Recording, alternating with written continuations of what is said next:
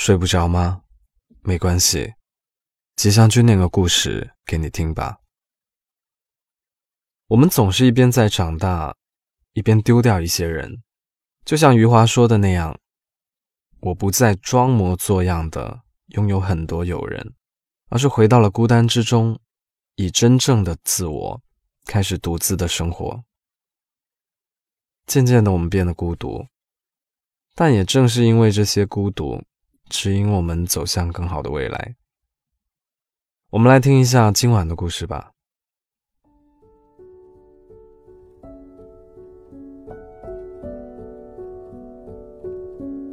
我几乎没有什么长久的朋友，来北京快四年了。有时候回头望去，整个偌大的北京，我甚至找不出一个跟我有深刻交集的人。发小，同学。几乎没有待在北京的，即便有那么几个，大家都找不到足够的理由出来聚一聚。是什么时候开始的呢？曾经陪在你身边的人，都渐渐远去。从小到大，每一次阶段性的成长，都像在经历一次交际的变革。从小学、中学、大学，到工作。我们不断的往前走，进入不同的群体，结交一些新的朋友。但即便从朋友升级成了挚友，最后也会因为各种原因各奔东西。我们渴望永久的陪伴，渴望跟这些人一直肩并肩的走下去，却总是在前行的路上错失了一致的步调。大部分时候。我们都是在成长的过程中，选择了去成为更想成为的人，然后朝更好的别人走了过去。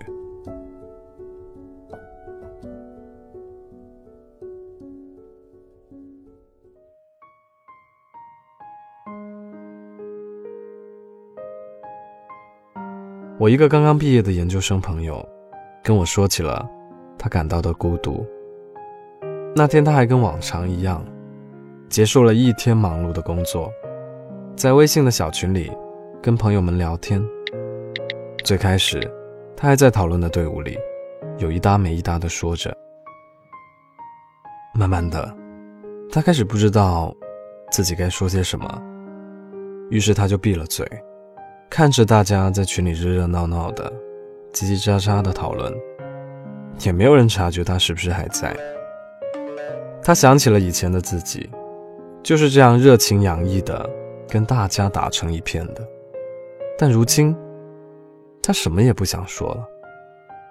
毕竟接下来还有一堆事情等着他：一份下班后的工作，一个小时必练的瑜伽，还有一个为了早起必须要早睡的美容觉。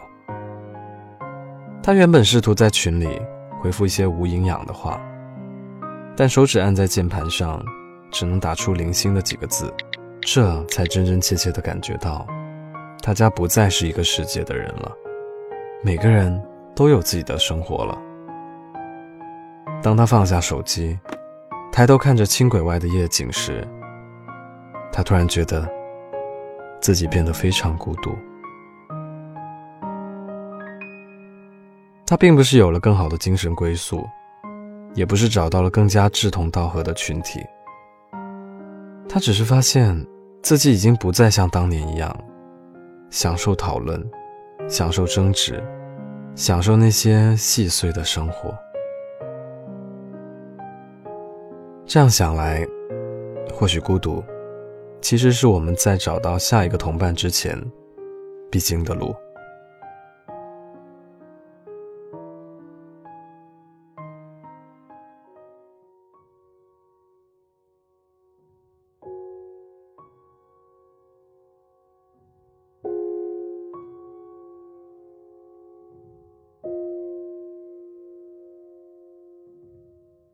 一九八九年，科学家发现了一只世界上最孤独的鲸，它的发声频率在五十二赫兹左右，而正常的鲸发声和接收的频率都只有五到十五赫兹。这段声波是他们交流的唯一方式。所以没有同类可以听到，甚至察觉到这只鲸。它必定是孤独的，虽然身处广袤的大海，却没有真正意义上的同类。话无处可说，心无处可交。但即使我们说着同样的话，长着相似的模样，也未必能真正的走在一起。尤其当你身处一个本身就不友善的环境里，而你又不甘于跟大家沆瀣一气时，这样带着抗争意味的勇敢，其实最最孤独。或许每个人都有这样的感觉。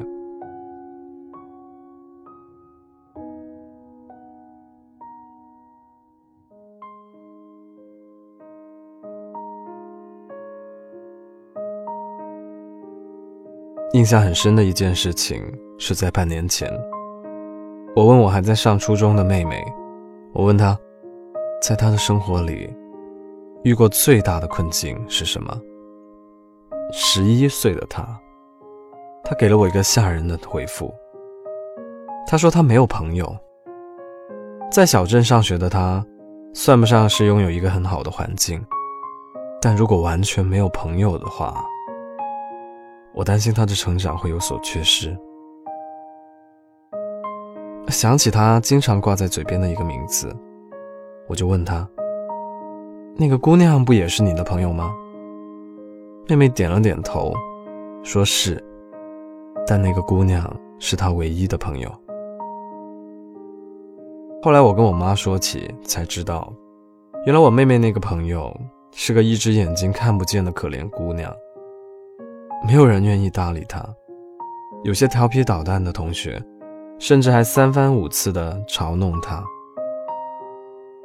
我妹妹的性格比较刚烈，一不小心就为这个姑娘得罪了整个班级。没有朋友有很多原因，一种是自己不够好，所以要改掉自己的坏毛病；另一种是别人都不好。我们就需要更加努力，跳脱出这个坏的环境。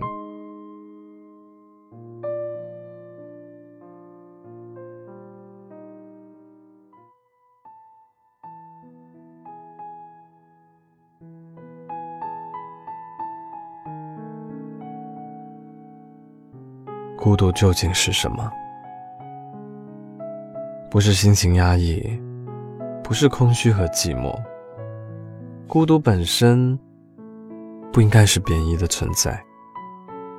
真正孤独的人，其实往往有着更高的要求，不想成为别人眼中的样子，更享受无拘束的自在和洒脱。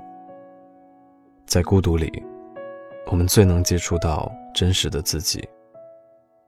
也正是因为孤独，我们才会有精力去观察和学习各种新出现的客观事物。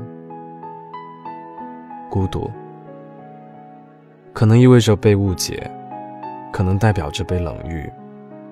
但即使是这样，这也都不应该成为我们放弃追求精进的理由。坚守内心执着的那一部分吧。当我们越发清楚自己的样子，并敞开怀抱，随时准备迎接同类的时候，其实我们的孤独已经拥有了。璀璨夺目的闪耀时刻。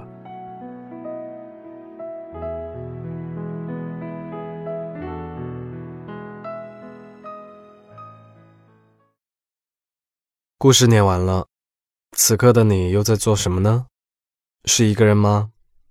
会不会觉得孤独？我们的日常生活里，总是有很多这样情绪低落的孤独时刻，负面情绪积累。各种各样的问题开始不断涌现，自己却不知道该怎么处理。今晚，我想推荐一个电台给你，来自陈立的陈立客厅。陈立老师是心理学者，也是专业的心理医生。他的节目通过心理谈话和答疑解惑，来帮你更好的了解自己、接纳自己，不再恐慌、迷茫、不知所措。如果你有什么问题，光凭自己的力量没有办法解决的话，不妨来听听他的节目，或许能帮到你。在网易云搜索“陈立客厅”就可以找到了。